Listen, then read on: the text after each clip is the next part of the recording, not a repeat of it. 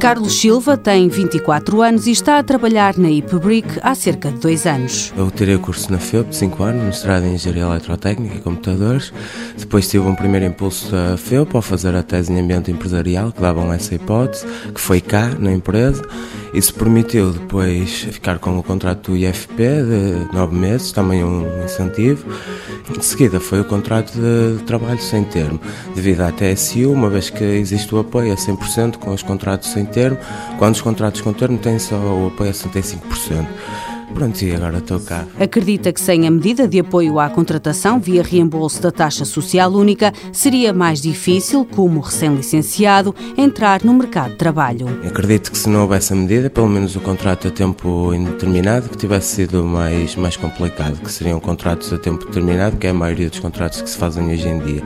Eh, agora, nessa, nesse âmbito, acho que a medida ajuda, ajuda a contratação dos recém-licenciados. Carlos Silva está a desempenhar as funções de programador informático informático. Trabalho no Departamento de Investigação e Desenvolvimento, desenvolvemos o produto IPBRIC de uma forma geral e desenvolvimentos orientados às necessidades do, do cliente. Com esta oportunidade, pôde mostrar o que aprendeu e conhecer o dia a dia de uma empresa. Permite, antes de mais, abrir a oportunidade para podermos mostrar o conhecimento que adquirimos na, na faculdade, neste caso, e depois permite fazer o, a transição entre o ambiente académico e o ambiente empresarial. Claro que essa integração custa sempre um bocadinho, ou pelo menos é uma mudança de fundo na vida, mas claro que a medida ajuda a essas contratações e é que consigam trazer mais pessoas das escolas para diretamente para o ambiente empresarial, sem passarem por aquele período de, de carência, estar ali sem emprego, sem saber que se vão conseguir trabalhar na área, procurar empregos noutras áreas. No futuro, Carlos Silva espera poder continuar na IPBRIC.